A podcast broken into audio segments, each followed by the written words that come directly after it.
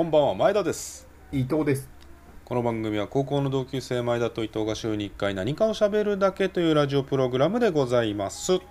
はい。はい110回になりましたけれども9月の3日110とい回うことでね、はい。いえ実は今日は、えー伊藤さんお昼にワクチン2回目打ってきたんでしょ、そうなのよ。さっきね、お昼つうか3時半3時ぐらいか。うん、うんうん。にモデルナ2発目をうん決めてきましたね、うーん。どうでした？うん。あのねうん。なんかよく 2, は2回目の方が痛かったとか言ってた割にうん。そんな違いは感じなかったけどうんうんうん。あの腕がね痛くなってくるのが前より早い気がするわ。あもう痛くなってんの？今ね3時間ぐらい経過してうん。若干違和感がもう出てきてますね。あ本当早いんだうん前ね回はだから6時間ぐらい経ってからだったような気がするから。あうんなんかね早い気がする。いやというこれでさその伊藤から言われたのが今日のねお昼に、ワクチン今日2回目なんだって話でもしかしたら夜の収録にするとその頃にはもうお熱がね48度ぐらいあって死んでるかもしれないっていう。いやそれはラジオ明日にしようか。金曜日にした方がいいか。死んでたら取れないけどな。思ったけどそう死んでたら取れないからせめて死ぬ前に取っといた方がいいよねって話をして。伊藤がいるオープニング、であとこの,、はいはい。この後ねコーナーも伊藤がいるバージョンだけ取らせていただいて、うん。今回は基本的には110回は前田が一人で何かしら喋るという回ではいはい要所要所だけ伊藤君がね出てくるといういやー感じにしようと思います。けど、うん。よろしくお願いします。今は大丈夫なんだ。そう今はねまだ、うん。あの精神的には大丈夫ですね。精神の話は聞いてない。肉体の反応でしょ。大体が。ワクチンの副反応で落ち込むって人あんま聞いたことない。熱が出ました。節々が痛いです。いや俺落ち込んで昨日から。すっごいなんか不安で将来うん。の仕事も先週クビになったばっかりだし。じゃあじゃあそれ。じゃあそれ。そこよ。副反応じゃなくて。うんそうね、うん、今のところね腕痛いぐらいかですね。まだ全然倦怠感とかも特にないけど、まあ、この後ちょっとどうなってくるかっていうことなんで、まあ、ちょっとねいう。んつも11時ぐらい収録だから大事を取っうん。て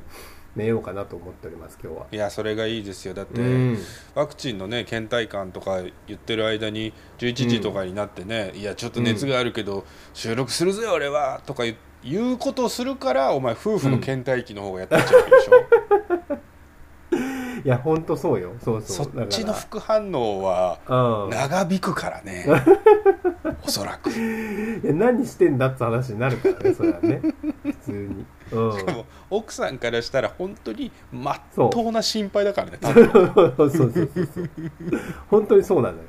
で夫がモデルで2回目打ってきて帰ってきて「うん。ああ熱出てきたな」とか言ってんだけどごそごうそん。夜中し始めて何やんのかと思ったら「うん。こんばんはっつってね。うん。伊藤です」とか言い始めて「うひゃひゃひゃひゃ」とか言い始めてたらそうそうそう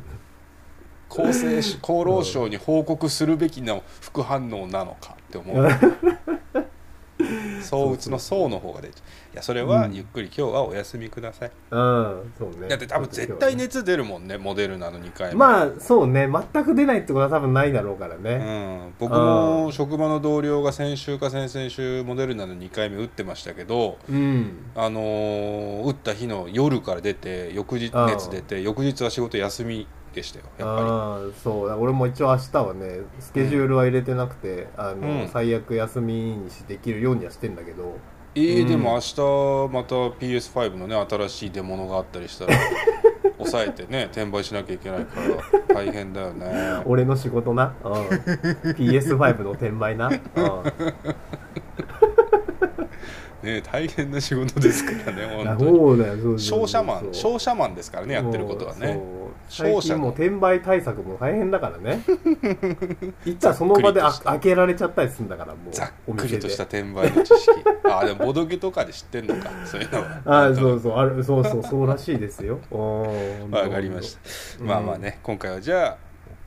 この後は前田が一人でやらせていただいてよろしくお願いします。この後、うん。お耳にかかるのはコーナーということになりますので。はい。今日はじゃあ早速やっていきましょうかね。おい。はいそれでは今週もやってまいりましょう。前田と伊藤のラジオやりまーす。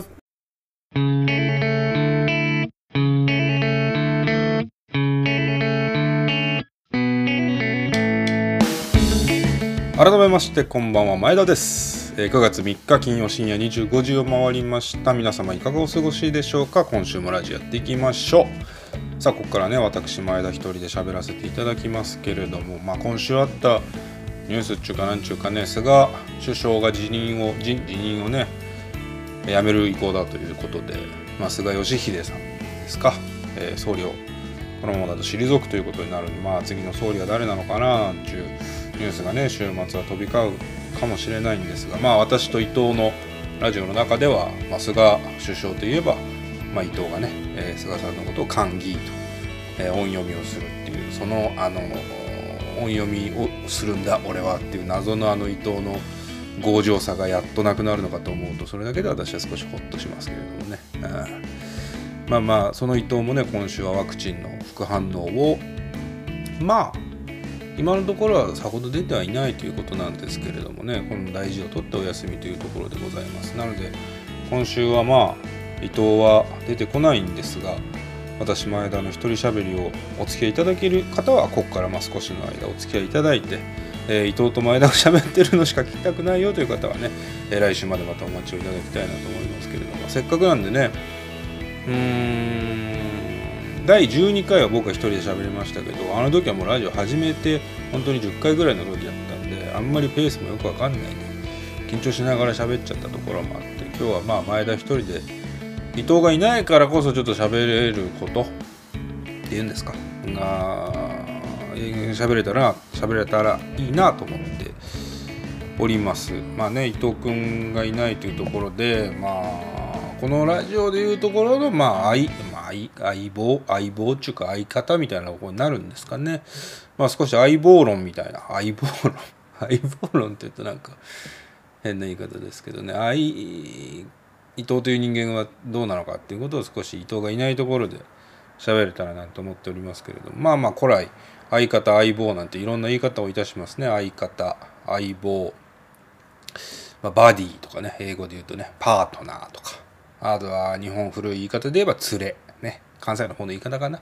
あとはまあ、えー連帯保証人、うん、共犯者なんてね言い方しますけれども。まあバディバディね。バディってそうバディバディで思い出したわ。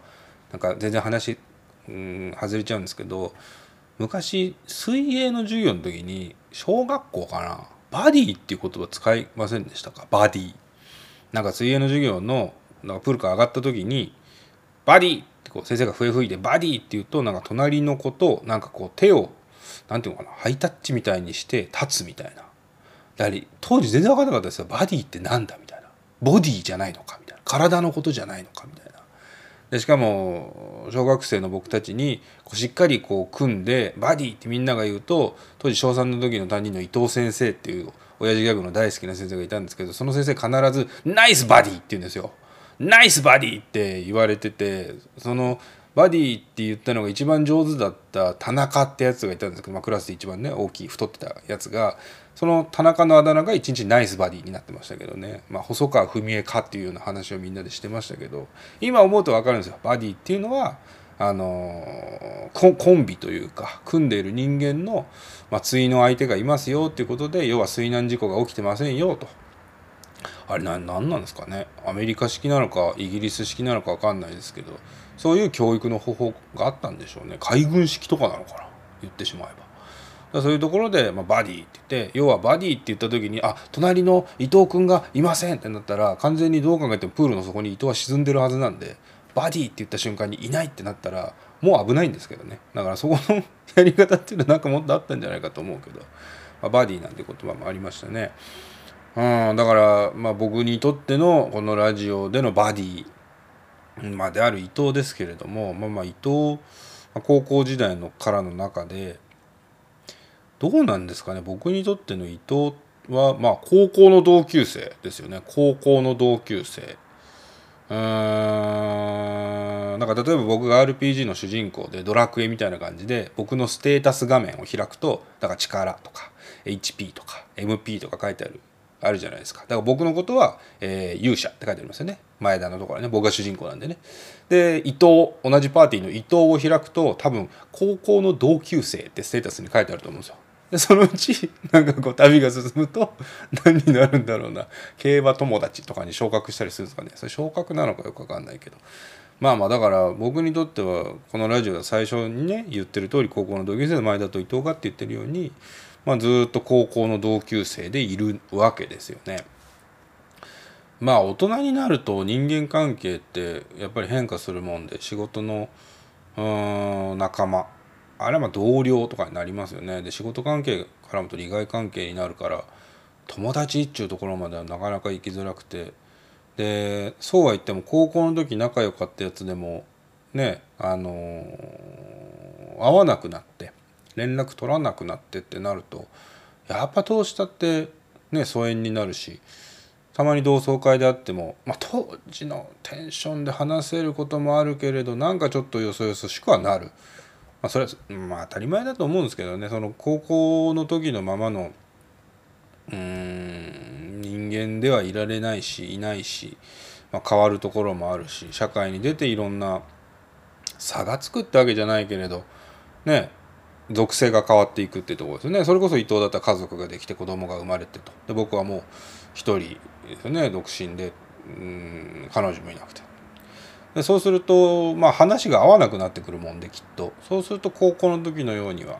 ねなかなかうまくいかない。だ僕と伊藤はその意味でやっぱ競馬っていうのがすごいうんつながりとしては大きかったんでしょうね。あとはまあ彼が実家に住んでいた頃は家も近かったので、まあ、会いやすかったと。いうところ。だからそこが離れずにつかず離れずいられた理由ではあるんでしょうね。でまあそんな伊藤がなぜラジオのパートナーになったのかっていうところですけどまあ僕が最初オードリーの「オールナイト」の日本武道館公演を見てうわラジオやりたいと思った。で白羽の矢を立てたのは全然違う人だった。ね後の、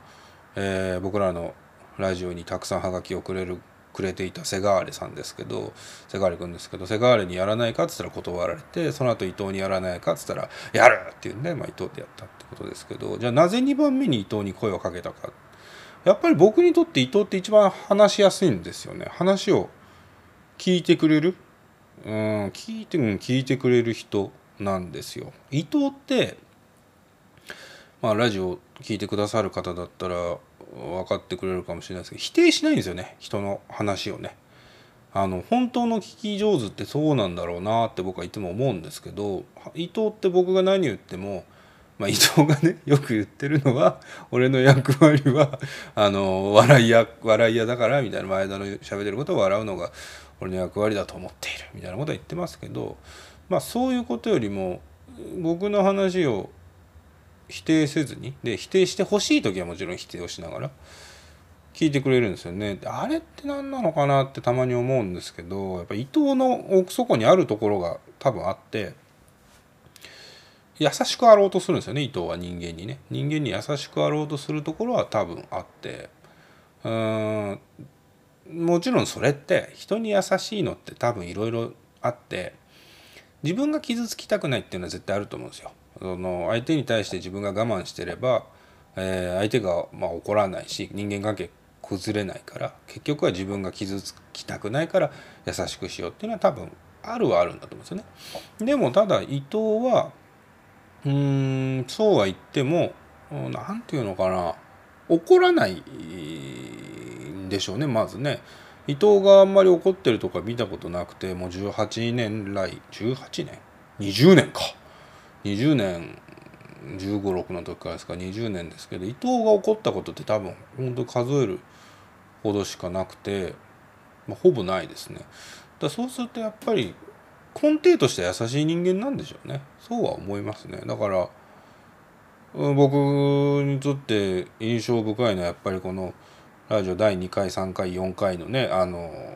MVP 小林の話ですけど小林 小林に小林っていう高校の同級生がいるんですけど、えー、すげえ体がでかくて1 8 0センチぐらいあってムキムキのマッチョでで結構こうゴリゴリに伊藤に対しては詰めるタイプのやつだったんですけど要はその小林っていうやつがうちのクラスの中で僕とか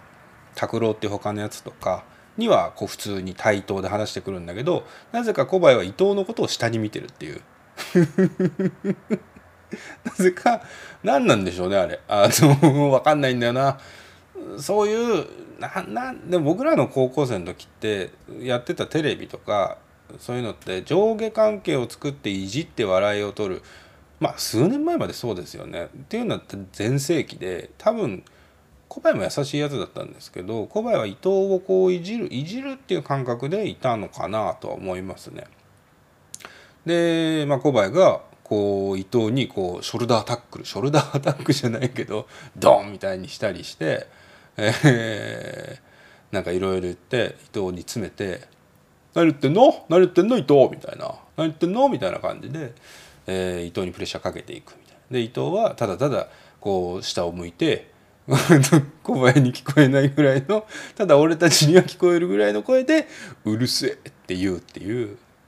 本当平和平和主義者だと思うんですよね。その核をちらつかせ核をちらつかされてるんだけどあの国内の隅っこの方で誰かにちょっとだけ聞こえるように「うるせえうるせえ」って言ってるっていうその武力に対してあの何もしないっていうねその平和的な国なんですよね伊藤っていうのはねであのエピソード俺すごい好きであそこでやり返すことが正義だとは大人になると思わないし当時は何で伊藤をやり返さないんだろうって思ってたけどその時から伊藤はもしかしたらもう大人だったのかもしれないなと思いますけどね。ただまあ伊藤怒らない怒らない優しい優しいっつってずっと持ち上げてきてましたけど思い出したそうだ伊藤最近言ってたもんねラジオでね。お腹がすくと怒っちゃうんだって言ってましたもんね。36歳のおじさんがお腹がすくと俺怒っちゃうんだって言ってましたから。お腹がすくと怒っちゃう優しい人間はもう3メートルぐらいあるウドの大木ですよねどう考えてもね。薄のろバカ間抜けの類ですけどね。でもそうだ。あ出てきたわ。伊藤のいいとこいっぱい出てきた。伊藤って人を見るんですよ。人人を見る。あのだから小林に対してあの報復しないけど違うクラスのあのこのラジオにも僕が休んだ回にゲストで出てくれた人がいたじゃないですかあのドイツ代表バラックに顔がそっくりでおなじみの辻君ですけど辻君に対しては伊藤は上からいけるんですよ。これは人を見てるからなんですよ。で多分ね伊藤よりもさらに辻の方が優しいんだよね。辻の方がめちゃくちゃ優しいからだって辻って本当にあのー、人造人間16号みたいなあのー、モヒカンのね緑色の鳥も殺さないみたいなでもこう何かうん自分の大切なものが、あのー、踏み潰された時にだけものすごい怒るみたいなそういうの感じですよね辻君はね。だから辻に対しては伊藤は上からいけるっていうだからあと あともう一つだったな。伊藤上下関係厳しいんですよ。上下関係厳しくてあのー、同じ競馬仲間の年下のやつからタメ口聞かれるとすげえ怒るっていう。すげえ怒るんだけどでもその直接は言わなくて僕に言ってくるんですよね。あいつ最近タメ口なんだけどっていうのを。まあそれも何年も前の話ですけど。最近はそれもなくなりましたけど。ありましたからね最近ねニュースでね。一番ホットなやつですよね。ね。硫酸のやつ。硫酸のやつは同級生だけど同級生でしたっけ？後輩か。大学の後輩にタメ口聞かれて、えー、怒ってね報復したって感じですからね。だからこれを聞いてる皆さんは伊藤にタメ口はなるだけ使わないようにした方がいいのかなと思いますけれどもね。だからまとめると伊藤は、えー、人の話を否定しない優しい人間。だけどお腹がすくと怒っちゃって、えー、あと人に人を見て態度を決めるし上下関係に厳しいっていう。まとめると伊藤は小市民です。小市民権ですね。伊藤は小市民。そんな小市民が今回ワクチンを打って休んだっていう今回はそういう回です。前田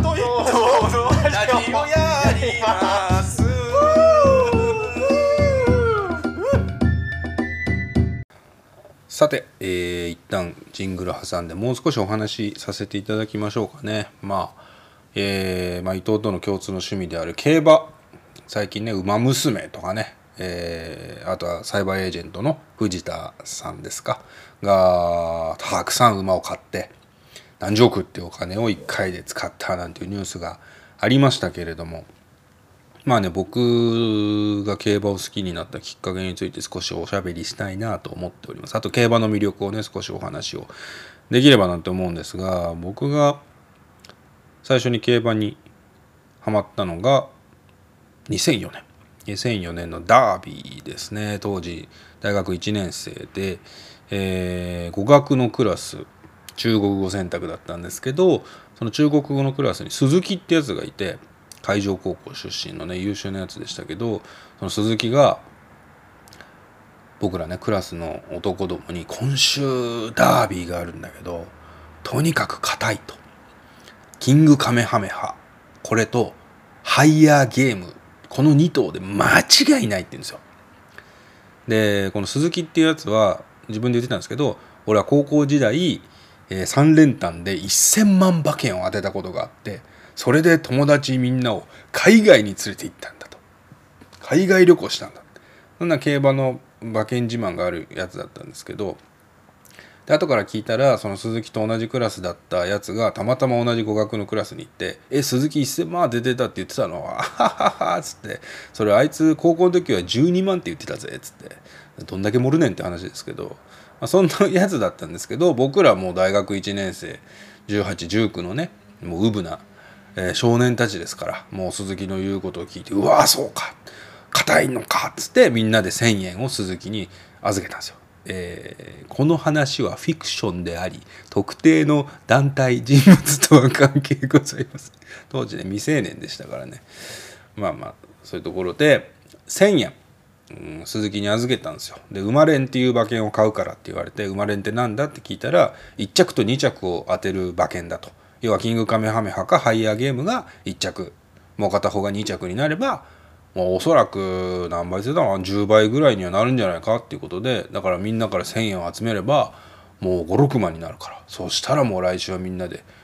豪勢な飲み会をしようぜ。ね未成年の飲み会なんでフィクションなんですけど。よかったんですよ当時は結構ね大丈夫だったんですけどね。まあまあそんなこと言ってたんですよ。で、まあ、当時僕が通ってた大学はダービーの週って日本ダービーの週って毎年早慶戦の週なんですよ大体。うんだから早慶戦を大学1年生で見に行って土曜日に見てで日曜日暇で家にいてでそういえば鈴木が言ってたなと思って今日ダービーってやつがあんのかと思って後楽園のウィンズに行ったんですよ場外馬券場に。初めて行って。で、まあ、マークシート置いてあって、まあ、もう知らないぐらい見たことない数のまずおじさんがいるわけですよね入るとね。こんだけおじさんの純度が高い空間初めてと思いながらしかも誰も誰とも目を合わせてないっていうなかなかな、ね、さっきの立ち込めた空間なんですけど、まあその中でマークシートがあって、えーなんか鉛筆置いてあってそれでまあ周りの人見ながら、まあ、マークシート塗るの上手ですよ。だって3ヶ月前までね。あの受験生でやってたわけですからマークシートなんて塗るの得意。でまあ鈴木が言ってたなと思ってでも鈴木は生まれんって言ってたなと。でどんな種類があるんだろうと思って家で調べていってたんですよ。でどうやらワイドというものがあると。でワイドというものは生まれんというものと違って1着2着じゃなくて1着3着だったり2着3着でも当たるんだっていうことが分かったのね。でそれだったらワイドがいいじゃないって話になって、えー500円。キングカメハメハとハイヤーゲームのワイドを500円買ったんですよ。でこれはもう鈴木の言った通りなんだけど12着じゃなくてもいいわけ。で500円のワイドを握りしめながらウィンズの多分ウィンズで見てたと思う一旦家帰ったのかな、まあ、ウィンズで見てたと思うんですね。でウィンズで見てたんですよ。そしたら最後の直線キングカメハメハが大きく抜け出して2着争いはハーツクライとハイヤーゲーム。でハーツクライが2着になってハイヤーゲームは3着と。で要は鈴木の推奨してた馬券生まれんは外れたんだけど僕がその朝知って買ったワイドっていうのは当たったんですよ。初めて買った馬券が当たってで多分ね500円が1950円とかになったんですよ。だから鈴木に渡した1,000円とその日使った500円を合わせても450円得したんですよね確かね。だからジュース買うか買わないぐらいな額ですよ。だから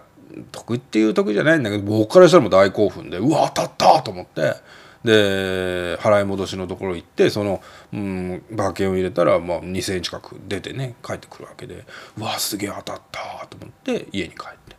で次の日語学の授業があったんでクラスに行ったら鈴木がみんなに「うわごめんね」っつって。でもみんなが「いや惜しかったよ鈴木」興奮したわ」みたいな「いやすごかったやん」みたいな感じでみんな言ってて1着3着だけど惜しかったなみたいな。またちょっと教えてよみたいな感じで、まあ、その後鈴木は宝塚記念は全ノルブロイで間違いないみたいな確かそんなこと言ってましたけど、まあ、そういうことになるわけですね。で僕は心の中で「いや鈴木惜しかったよ」って言ってるけど内心は「いや俺は当たってるけどね」っていう「俺は賢いからワイドを当たって当てているからね」と思っていたわけです。もうそうすると人間なんて簡単なもんでハマりますよね。初めて買った馬券がワイド大当たりしちゃって。でそこからはもう転げ転げていくようにローリングストーンのごとくうん競馬にはまっていって。で大学生になって入ったサークルがクイズ研究会なんですけどその中でサークル内サークルっていうのがあって、まあ、不思議な話ですけどね。その中にえー、クイズ研究内競馬サークルっていうのがあって、えー、そこの人たちと秋からもう競馬場に行って、えー、競馬を見るようになるわけですね。そこからもうずっと競馬が好きでやってると。でその翌年からは伊藤と一緒に POG というゲームを始めて、えー、もう15年15年かな？になる1 5 6年になるというところなわけでございます。まあ、僕の競馬との出会いはこんな感じなんですけど皆さんに今日ご紹介もうここまで実は前段なんですよ。長いなとお思いでしょうけど前段であのいくつか僕がそのハマるハマるのはその馬券ばかりじゃなくて競馬っていうのは熱いドラマがあるんですよ。僕は競馬ってどっちかというと、まあ、ギャンブルではあるんですけどギャンブル性は否定しません。ギャンブル間違いなくギャンブルですから競馬がギャンブルじゃなかったら多分ここまであの人気を得てはいないと思うんですよ。ただ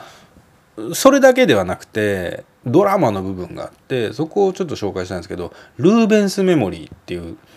馬がいました。あの多分競馬好きだったらみんな知っている馬。あのルーベンスメモリーは2000何年かな？4年かな？にデビューをした馬なんですけどデビューして少し経った後牧場に一旦帰って英気を養ってる時にウォーキングマシンで右目をぶつけてしまうんですね。馬もウォーキングマシンで使うんですけどその時右目をぶつけたと。でしばらくしてりゃ治るだろうって言われてたんだけど2ヶ月ぐらい経っても治らない。精密検査をしたらこのルーベンスメモリーっていう馬は右目を失明していたと。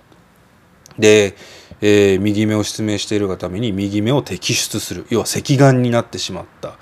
馬なんですね。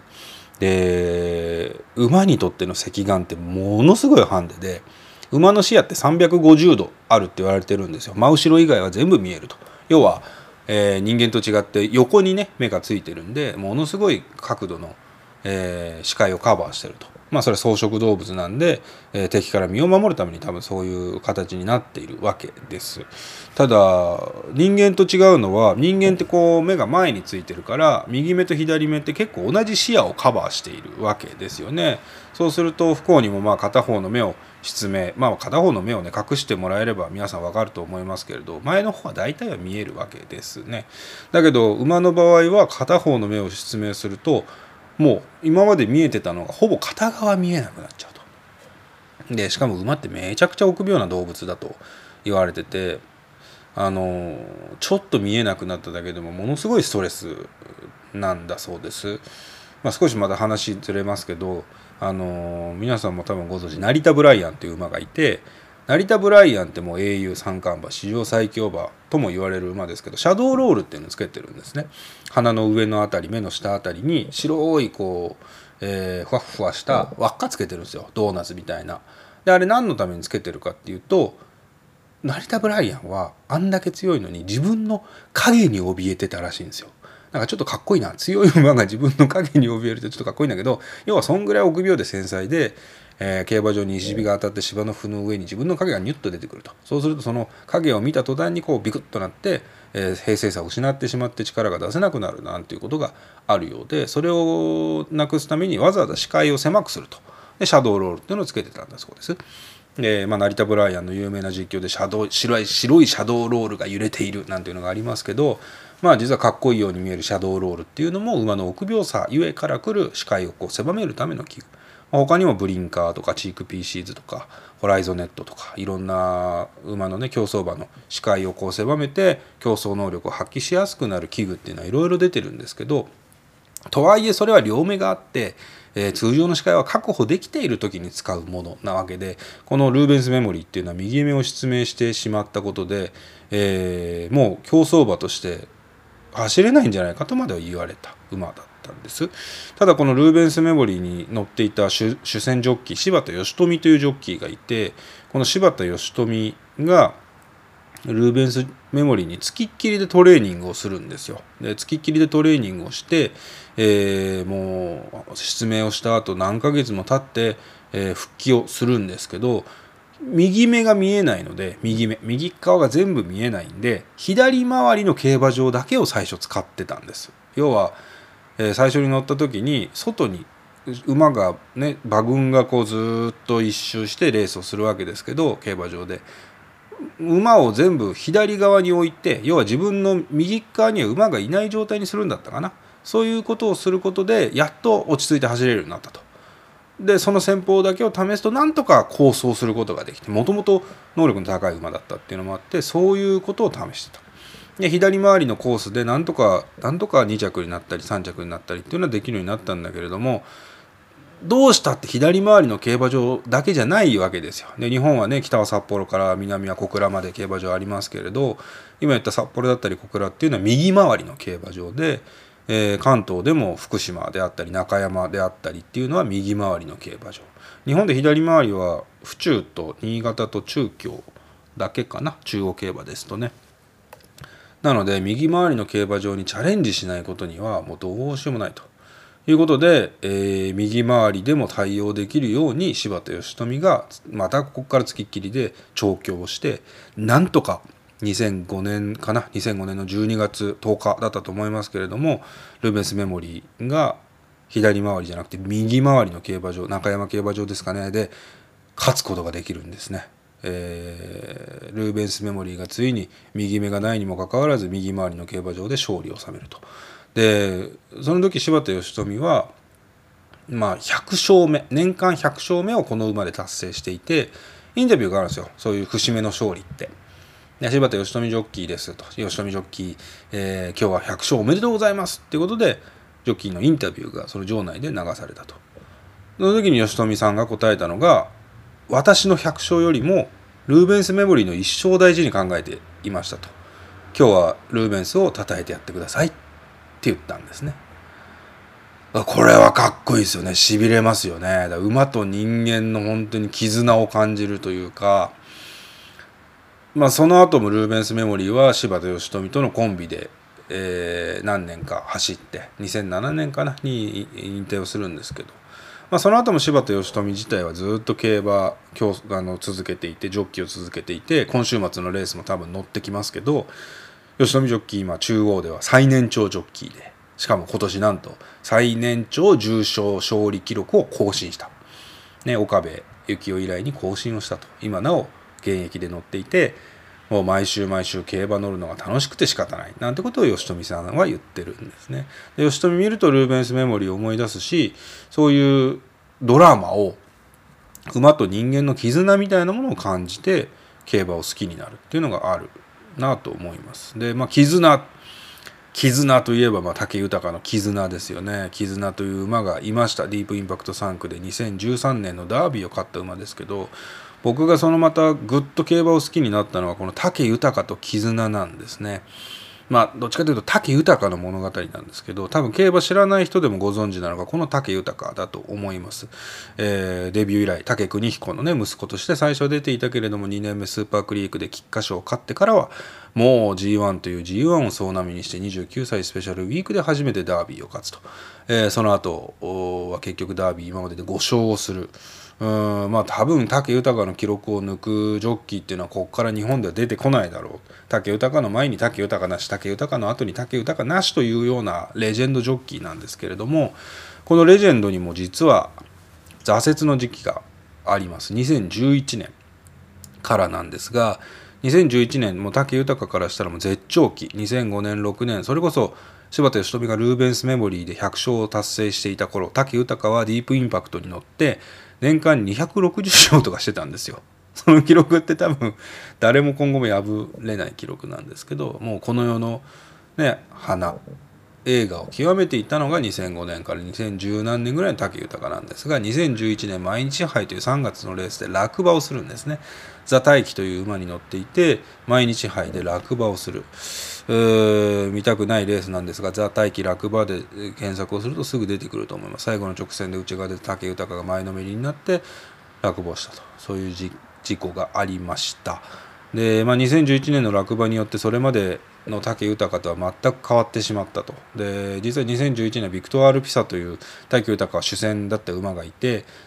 その毎日杯の直後の皐月賞では実は岩田康成に乗り換わってビクトワール・ピサ勝つんですね。皐月賞勝つと。要はそのまま乗ってれば武豊が皐月賞勝てたようなことなんだけれども武豊は本当に悔しい思いを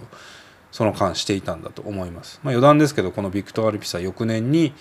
えー、ワールドカップ勝つんですね。あだからワールドカップ勝つのがドバイワールドカップを勝つんですけどドバイワールドカップが2011年。の3月ですね。あの東日本大震災の数日後にドバイで日本馬がワンツーその1着がビクト・アルピサということでしたけどそうすると豊が落馬したのは2010年の毎日杯ですかね。そうそうそう。それで要はそこから武豊リハビリをしてなんとか帰ってくるんだけれども前のような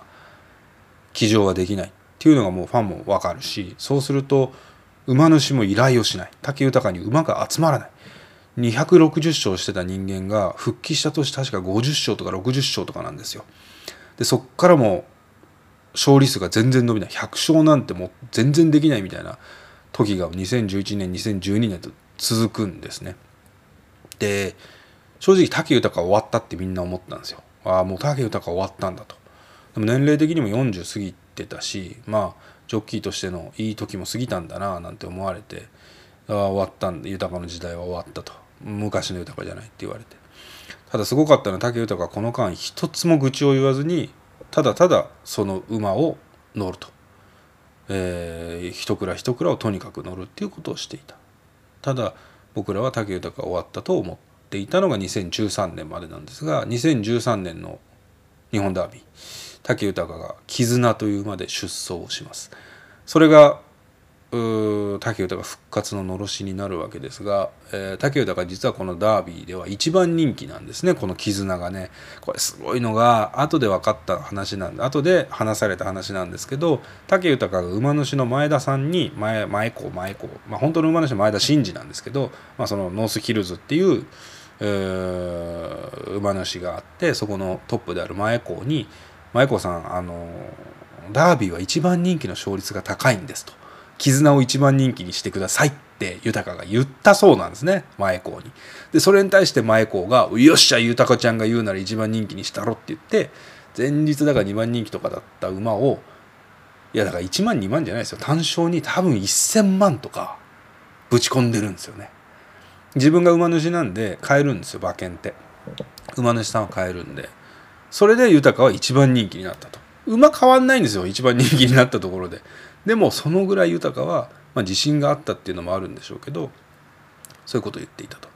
で武豊のライバルと目されてたのは2番人気皐月賞馬のロゴタイプと3番人気エピファネイアという馬ですこのエピファネイアっていうのはシーザリオっていう名牝がいて、えー、 Japanese superstar アメリカンオークスを勝ってと現地の実況でジャパニーズスーパースターシーザリオって言われたような歴史的な名品女馬なんですけどその子供であるエピファネイアえー、父はシンボリクリセスですね。で、まあ、エピファネイアは兄弟リオンディーズとかサートルナーリアとかいたりしてもう華々しい一族なんですけれどもそれに乗っていたのが福永雄一ですね。福永陽一という天才の息子。くしくもね武豊は武邦彦の息子。福永雄一は福永陽一の息子なわけですね。で武豊の方は、えー、早々にめきめきと力をつけていってもう武邦彦の息子ではなくて武邦彦が武豊の父だと。いうふうに言われるような存在。で福永陽一というのは本当に不正室の天才。お父さんの方ですね雄一のね。不正室の天才でただ落馬事故で怪我をして雄一が子供の頃にはもうすでに車椅子でリハビリをずっとしてたと。雄一の記憶では父親っていうのはもう家でリハビリをしている記憶っていうのが一番強いと。で福永雄一少年はサッカーをずっとやっていたそうなんです。競馬の騎手にはならないと思っていたと。でも憧れの人がいて、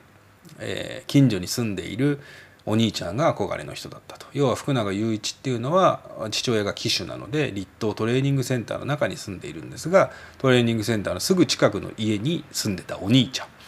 それこそが武豊なわけですけれどもこの武豊が憧れの人で、えー、武豊のようになりたいっていうことで競馬学校に入るんですね。で福永雄一花の12期生なんて言われますけれども、えー、JRA 初の双子ジョッキー柴田兄弟とか、えー、和田隆二とか細井純子とかねがいるこの花の12期の中でも筆頭として福永雄一はデビュー以来、まあ、活躍をしていたでそんな福永雄一ダービーまだ勝てていないというのが2013年のエピファネイアを乗る前段階なんですがこれが3番人気。えー、絆は単勝売れてはいるものの、まあ、エピファネイア強いんじゃないかということでこの2頭が強いだろうというふうに目されていたこの東京ダービーなんですが日本ダービーなんですが、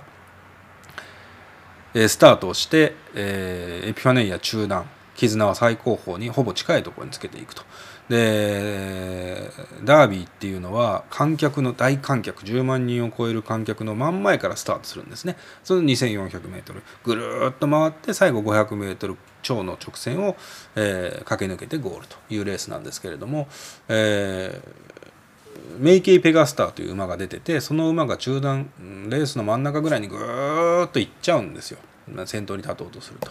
でそこでペースがこうぐっと引き締まって後方からも差しやすい展開になっている。で絆というのはもうずっと後ろの方で足を溜めて虎視眈々と狙っている。で向こう正面大体半分までぐらいまで来たところでレースが半分ぐらいまで進んだところでエピファネイアというのは中段の内側につけているんですけれどもそこでつまずくんですね。落馬はしない。落馬はしないんだけれどもこうちょっと足がグッとなって体勢崩すんですよ。福永が。で内側でそれをやっている。で絆は不利もなくずっと虎視眈々で第4コーナー回ってそれでもエピファネイアは中段から抜けてきた。で福永雄一からすると先頭になった瞬間に多分勝ったと思ったでしょうね。先頭に立った瞬間に勝ったと思うぐらいの手応えがエピファネイアにあったんです。エピファネイアその後にジャパンカップというレースをキューバ審査で勝つぐらいのとんでもなく強い馬。今は守護馬として大活躍してるんですがこの馬が直線で先頭になった時おそらく福永は勝ったと思ったはずなんです。けれどもその後ろから外から絆が刺してくるんですね。武豊が乗った絆が外から刺してくる。この絆4角4コーナーで直線に回ってくる時は前がちょっとグッと狭まりそうになるんですけれども武豊がそこにグッとこじ入れて入ってそこからは直線。ムチをムチを打ったらグーッと伸びてくる。エピファネイアを捉えるや否やかわして最後半馬身2.2分の1馬身かわしてダービー制覇。絆がダービーを勝つわけですね。2013年のダービーは絆。ダービーは絆ということになるんですけれども僕はその時会社を前の年に辞めて2013年のダービーの日は大学院受験の前段階の試験を受けてたんですよ。なんか適正試験みたいなのがあって。でその試験を受けていたんで試験が終わるや否やスマホでレースを見たんですけど、まあ、絆が勝った。豊かが勝ったっていうことで興奮しながら家に帰ってで家に帰ってインタビューには間に合ったんですね。確かね。競馬番組見て。でその時に豊が武豊が10万人の歓声の前でヒーローインタビューっていうか勝利ジョッキインタビューを受けるんですけど第一声が「皆さん僕は帰ってきました」って言うんですよ武豊が。3年間泥にまみれて屈辱を味わった武豊が満面の笑みで「皆さん僕は帰ってきました」その時の大歓声とそれを見た時の僕の鳥肌とおそらく生涯ベストレースいくつかあるんですけどベスト5に入るのはやっぱ絆のダービーだと思いますよね。武豊のそのインタビュー。武豊でもやっぱり苦しかったんだっていう。でも武豊のその恐ろしいほどのこのポジティブというか帰ってきました。この場所にいた人間で僕はここにまた帰ってきましたっていうのがめちゃくちゃかっこよくて。でそこから武豊は、まあ、復活をするわけですね。あのビートたけしが言っていたのがあって日本あのヒーロー。ヒーローっていうのは3回人を興奮させると。1回目は出てきた時。2回目は挫折した時。3回目は復活した時だっていうんですね。武豊はその通りでデビュー以来めきめきと勝ってだけど2010年の落馬で挫折を経て2013年でもう不死鳥のごとくカムバックそれまでの武豊って僕ら2004年ぐらいから馬券を買い始めて競馬を見始めた人間からすると武豊が来るかどうかを予想するのが競馬みたいな。だって武豊って当時3着までに入る確率5割やったんですよ。異常ですよ。5割入るって武豊が来るか来ないかを予想するゲームなんです。もうすでに競馬が。武豊が3着に来るかどうかを予想するゲームみたいになっててそうすると豊が買っててクリアはもちろんそれでいいんですけど買ってるのに来なかったら武豊何やってんだってなるし買ってないのに来たら何してくれてんねんって話になるわけですよ。あの余計なことしやがってと。要は僕ら世代で多分競馬をそのぐらいから2004年ぐらいから見始めた人からすると武豊ってどうもまあまあまあまあすごい人だけどなんかなんか完璧すぎるし馬券の邪魔はされるしみたいな勝手な言い分ですよ。そんな人だったんです。でも本当にその挫折を見てそこから這い上がってくる姿を見るともう多分そこからみんな武豊大好きなんじゃないかなって思うんですよね。武豊って本当すごいっていう。ね、武豊は冗談で僕はもう100回の第100回ダービーにも出ますなんて言ってるんですけど絆で勝ったのが80回ダービーなんですよ。80回ダービーが2013年でだからそこから20になるんですよ。2033年のダービーに僕は乗るって言ってるんですけど武豊がその時多分70歳とか80歳とかそんな70歳とかなのかな？ものすごい年なんですけどもしかしたら武豊だったら多分やっちゃうんじゃないかなって思っちゃうぐらいのレジェンドが武豊ですよね。で本当だったらここから福永雄一の話もしたいですし僕がベストレースとしてる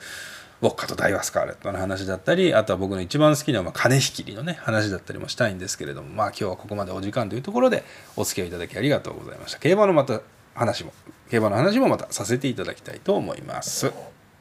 全体ちょっと前田と伊藤って10回言ってみて。前田と伊藤前田と伊藤前田と伊藤前田と伊藤前田と伊藤前田と伊藤前田と伊藤前田と伊藤前田と伊藤前田と伊藤のラジオやります。やりますお便りのコーナーでございます。あ帰ってまいりました。あお帰りなさい。どうですか？副反応の方は？そのまだそれその精神的には大丈夫ですね。精神の話はしてないで まあね今週ねお便り来てますので、はい。せっかくなんで伊藤さんと一緒に、ありがたい、えー読んでいきたいなと思います、はい。えーお便りです、えー新内前田さんハングリー伊藤さんこんばんは。こんばんは。こんばんは。ハングリーといいですね。うんはい、ラジオネームチェイサーです、うん、そうだと思ったね、うん、おかげさまでリアルタイムの放送回に追いつきました。ありがとうございます。こちらこそありがとうございますだね。実は第105回の時に少しだけ追い越してしまいました。どういうこと？第105回は木曜の夜にお二人が収録し金曜深夜に公開されていましたが、うん。諸事情により土曜の夜にオープニングのみ再収録された回ですああそうかそうか。うん。私土曜のお昼にオープニングがないバージョンを聞いてしまいました。あなるほどね。そんな回あったっけ？あのー音声トラブル。オープニング音声トラブルでうん。そうそう。あのーなのでオープニング以外を先に上げてたのよ。でよ そうだね。翌朝前田さんと連絡取って そこだけ取り直したの。そうそうそう、はいはいはいはい、えーその後もちろん再収録されていたオープニングも聞かせていただきました。ここまで全放送を聞いてきましたのでオープニングがないくらいのハプニングには驚きませんでしたが まさか追い越してしまうとはチェイサー一生の不覚でございました。なお私は早くても土曜以降で聞くことになりますので引き続きチェイサーとさせていただきます今後はこのような追い越すことのないよう引き続きチェイスさせていただきます。せっかくですので一つ質問です。おはい。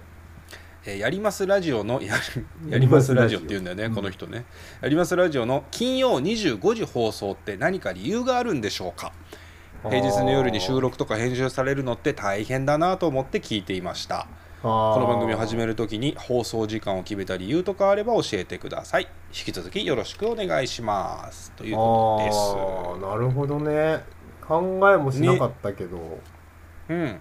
でも最初に生放送したのが多分金夜だったんだよね。仕事終わりでそうそうそうそう。集まって。そそう。もう今や聞くことがでできんのか一応今上がってたっけ？あの一番最初に生放送ね。一番最初の方に うん生で聞けるやつが、うん。我々のあの更新をお伝えだけするツイッターをひたすら遡ると最初の生放送のライブの音源が多分残ってんだけどそれが更新を更新をお伝えするだけじゃないじゃん。伊藤がカレー食べたやつを一回お伝えしたじゃんそうだからたまにたまに普通のツイートが来るやつね、うん。だから一番最初のね、あのー流れを遡っていただくと第1回が聞けると。そうだそれがいうことになっております。ね金夜前田さんと俺も仕事終わって集まって、うん。生放送したから金夜になってるのかね。多分。そうそうそう。あとは、うん。まあそれもあるんだけどやっぱり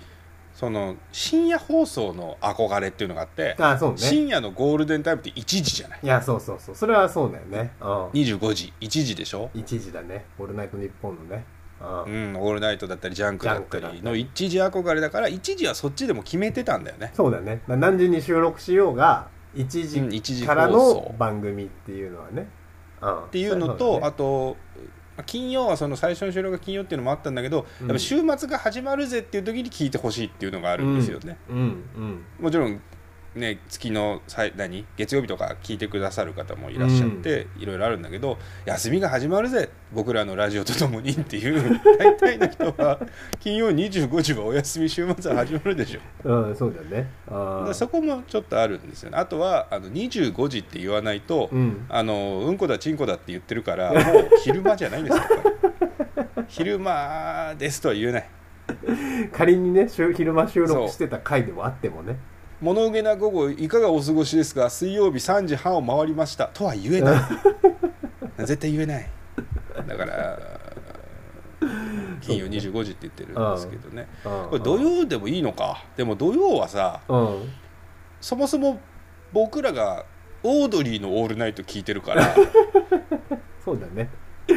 金曜は確かにだから金曜1時ってラジオ聞いてないんだな俺も。前田さんも聞いてないんか聞いてないのあよー。裏番組だからね今となってはね もう2年間。この2年。気にするわけじゃないけどね。ナナムーンゴールドは裏番組ですから。うんそうだね。バナナムーンゴールドとずーっと戦ってるわけですから、僕らは。すごいです2年も戦って。そうだね。あうん戦ってるわそこと。うんそうだね。だからそういうそういうのがいろいろあったのかな。あまあ今後今後もまあこのままでしょうけど、うん、うんまあだからたでも当初は多分、うん。金曜に撮って金曜に上げてたんだけどそれがやっぱ編集大変だからっつうので最近木曜日にそうだ撮るようにはなってるね。そうだねそうだね。うんできるだけこう新鮮な話をしたいっていう。で、ね。ズレも本当は作りたくないんだよね。うん本当は生放送やりたいんだもんね。あそうそう。本当ははそう。本当は本当は生で金曜25時にやりたいんだよやりたいんだけどねいろいろ諸般の事情があるからね。これが俺たちにとってギャランティーが出る仕事になればできるんでしょうけどおじさんの無無料の趣味である以上 それはもう一生無理だよ金曜25時に生放送するのは、そうなんだよね。あうん、だから変な話、うん。変な話例えばだけどそのどっか俺たちが競馬仲間で旅行に行くとか金曜前乗りとかいう時にやれることがあれば、ついでに、ついでに放送っていうのはあると思いますああよそうだね。そうだね。あだから今後も多分できるだけ近いタイミングっていうとうん木曜の夜になるんで木曜夜に、ね。えー撮ったものを金曜の25時に放送するという、うん。それだったら、うん、まあそれだってできるかなっていう感じですかね、そうだね。うん。うん、いやでもあのー追い越すことは多分ないですね。チェイサーに言いたいことがあるとしたら、そうね。うん、物理的に追い越せないはずだから。うん。時の壁をぶち破れってことですもんね。時の壁をぶち破れ。うん。そうね。時の追跡者。いいですね。うんかっこいいですね、あの名探偵コナンのタイあのタイトルみたいな映画版タイトルみたいなあ感じで。あそうね時の追跡者って書いて最後追跡者の上にチェイサーって書いてるやつですけどね。名探偵コナン。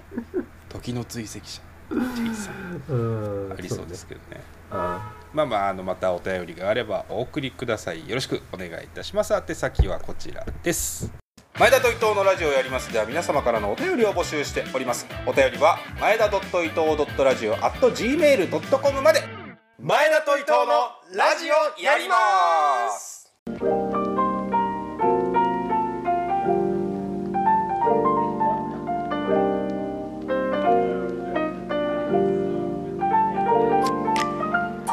こはバー伊藤。毎夜マスターに相談したい人がやってくるとか来ないとか。山スタはい。ーこの間ね、飯食ってたんだけどさ。うん隣のお昼ねお昼食べてたんだけど隣のカウンターにめちゃくちゃせっかちな人座ってきてなんかずっとスマホプチプチプチプチいじってたりイヤホンつけたり外したりなんか YouTube シュシュシュシュやってたりしてんの、ね、おせっかちいと思って。はい。で汁なし担々麺のお店なんですよ。だから汁なし担々麺が出てきたんだけど、はいはい。なんか店の人がよく混ぜてくださいねって言うでしょ？汁なし担々麺出す時、うんでその汁よく混ぜてくださいねにもちょっとそのお客さんかぶせ気味で「ありがとうございます」って言いながらこう丼をこう奪い取ってでカウンターの上に置いたの。でこの人絶対混ぜないなと思ったんだ俺横で見てて、はいはい。そしてよくた混ぜてくださいねって言われてせっかちだけど混ぜずに食べるんだろうなと思ったら丼を両手でガッて掴んでカウンターの上で一周ぐるんって円を描いてそれで食べ始めたの混ざってもないんだろうけうど。その人にとって何かしらはしたかったんだなっていう思いがあってもうほぼ笑いをこらえながら僕は出たんだけどそういう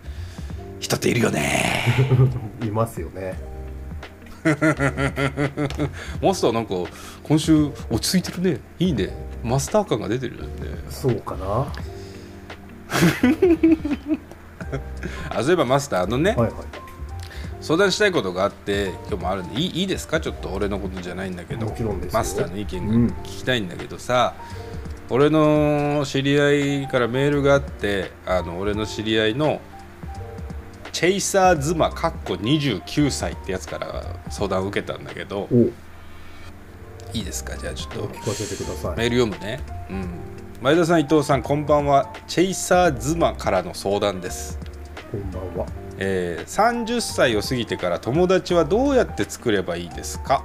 話が合う人がいない友達がいないという悩みではないのですが大人になってからの友達ってどうやったらできるんでしょうか？また一方で増やさなくてもいいんだけどと思ってるところもあるんですがどう思いますか？っていうのがこれ聞いてうん。確かに、まあ、30歳っていうか大人になってからの友達友達ってできないよね。仕事の関係の知り合いとかはできるんだろうけうど。ん。いやそうね。どうどうなんだろうねこれね。あの30歳超えてからうん。友達を作るのはね難しいですね、あーどうしてもね、こうん。う損得感情やね利害関係、うん。えー三角関係いろいろねうん？うん。入ってきちゃうから、基本三角関係恋の悩みになってる。けどね基本的には あのー友達作りはうん。10代までです。まずちょっと待ってね。まずあの前回よりもキャラ迷走してね。うーん大丈夫だよね。それで行くんだよね今日は今日はとりあえずそれでそうだね。行くんだね。そうだね。そうだねんまあでもうーん基本的には難しいと思うんだけど、うんまあ、えーまあ強いて言えばやっぱり趣味ですかね、うんうんうん。趣味。うん。うん趣味を起点にするのがやっぱいいんじゃないかなと思いますね。うん。やっぱ職場とか仕事で出会う人はやっぱどうしてもその何か別のねあのことが頭をよぎっちゃいますから。そうね利害関係というかね。そうですそう。うん。なのであのーあれですね。僕のおすすめは、あのツイッターっていうのがあるんですけど、うん、知ってると思う、うん、ツイッターは あのーうん。皆さんあのーねまあ実名でやってる人もいるかもしれませんけどあの、うん。それとはもう別のあの趣味のアカウントをね、作るのをおすすめしてますね、趣味アカウント。えマスター趣味アカウントあるの？僕ね趣味アカウントありますね。えー、僕はそうなんだ。マスター趣味な何のアカウントなんですか？のお酒アカウントをあ。作ってますけど。マスターマスターっぽいあねと世界のお酒なんだ、うあと美味しいものアカウントを作ってますけど、多くないアカウントただねあのやっぱ趣味アカウントを。ヒゲ男爵のリズムになってきてるけど、うん、作多いんかるとーいチーン。その趣味の人たちをガンガンフォローしていけるし、うん。そのことをつぶやくからそのことに興味がある人がフォローしてくれるんですよ、あーななので、まあ、リアそこからリアルの、ね、友達になるというのはまた一段階ハードルがありますけれども。うん。ただあの同じ趣味をこうん。うで熱く話せるというのはですねとてもねうん。あの面白いと思いますよ。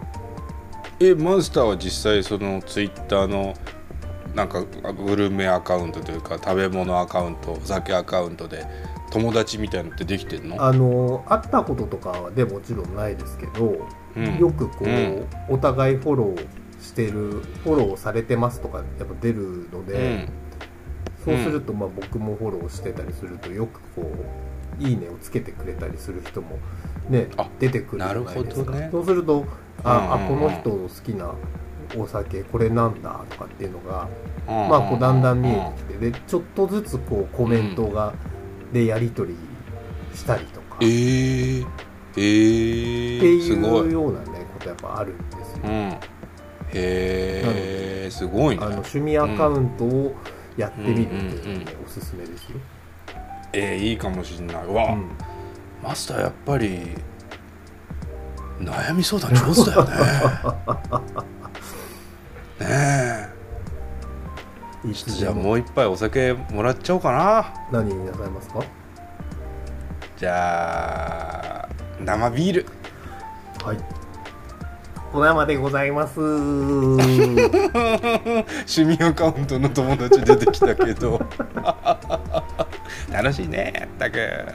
しょうがないな。じゃあ伝えておくよそうやって。はい。またいつでも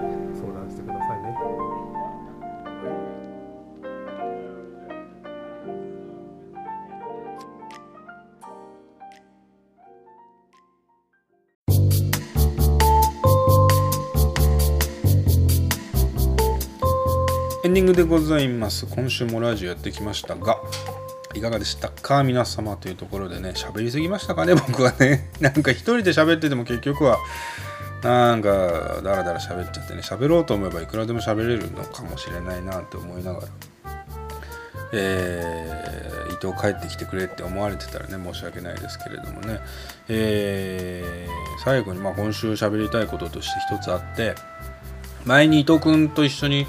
うん喋ってた時に僕の友達が離婚しそうだって話したじゃないですか。あのーなんか結婚したのが今年の7月の頭とかなんだけど3週間ぐらいで奥さん出て行っちゃってでそこから離婚するかもしれないって言われてるって話があって、えー今週先週かな？先週そのそいつからま連絡があってもう離婚確定ですと。少し間置いてたけれども離婚確定になってしまいました。話があったんですね。でまあ、えーラジオ聞いてくれているやつでもうこの話もラジオでなんなら取り上げてもらった方が僕としては嬉しいんで嬉しいんでっていうか取り上げてくださいって話があったんで少し皆様にご報告とそして彼に対するね話をと思って最後にちょっとお話をしますけどうーんだからいいやつなんですよ彼は本当にね。いいやつだしものすごい能力を持ってて優秀だしね、まあ、僕の同業者なんですけど優秀だしで彼のね特殊能力が一つあってあのー、めちゃくちゃ AV 好きなんですよ。めちゃくちゃ AV 好きであのー、大学院時代の友達なんですけど大学院の時に、えー、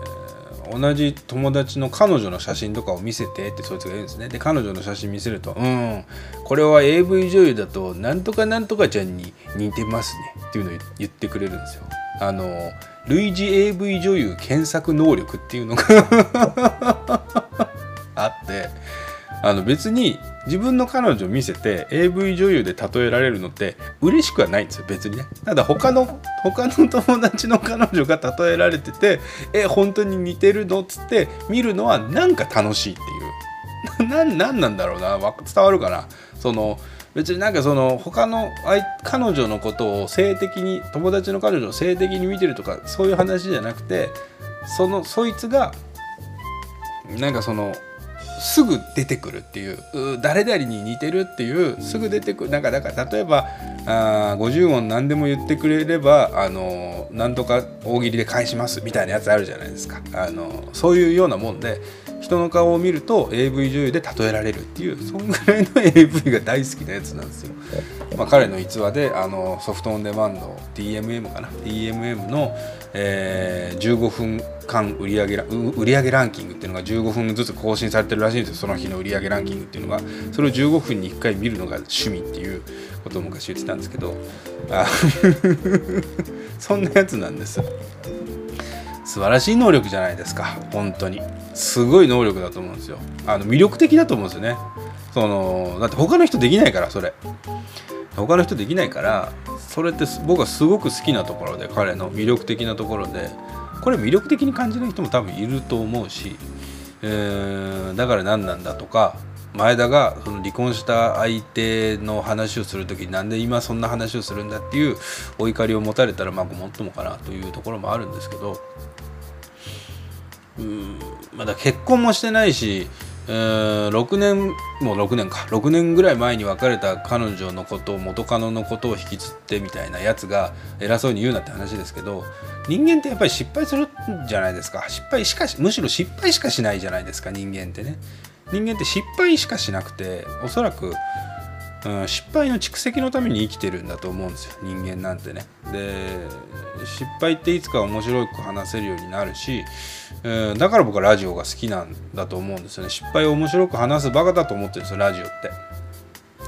だから人って失敗するよねっていうその失敗を肯定できる場だから僕はラジオ好きで。で最後死ぬ時に人間が多分走馬灯で思い起こすのって失敗したことを思い起こすし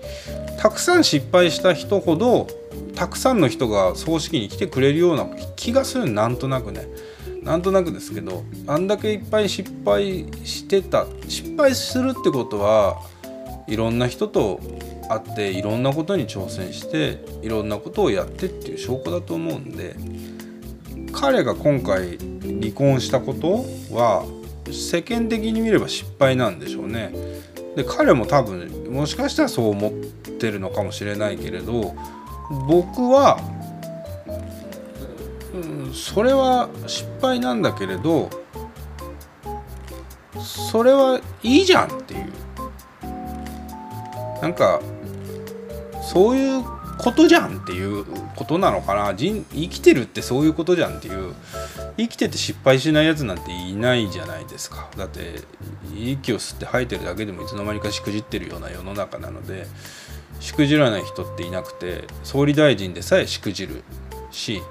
えー、まあ、名古屋市長ぐらいしくじっちゃうと困っちゃうんでしょうけど。だからまあ名古屋市長そうか。そうですね。うん、まあ、河村隆さんがね今週コロナかかったなんて話もありましたけれどもまあそれは別の話でね失敗とはね、人間失敗して僕は失敗を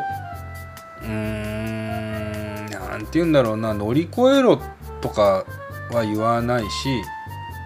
失敗を糧にして成功してほしいとかも別に思わないんですよ。失敗したことは失敗したこととして積み重ねておいてある日こうそこの溜まっていくわけじゃないですか失敗カードが。そこからこうピッて抜き出してこんな失敗を私してますって人に見せた時にゲラゲラ笑えるようなそういう感じになっちゃったらもう人生最強だと思うんですよね。だってそれって失敗じゃなくなるじゃんっていう。失敗でゲラゲラ笑えるようになったらそれって失敗じゃなくなるような気がするんですよね。だからうーん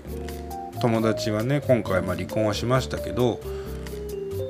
またコロナ明けたら飲みに行きたいしコロナ明けて飲みに行った時になんで離婚しちゃったのかねなんていう話をまあ彼はもしかしたらそういう気持ちにまだなってないかもしれないけれど僕からしたら興味深く聞かせてもらいたいしねどんな経緯があったのかとか。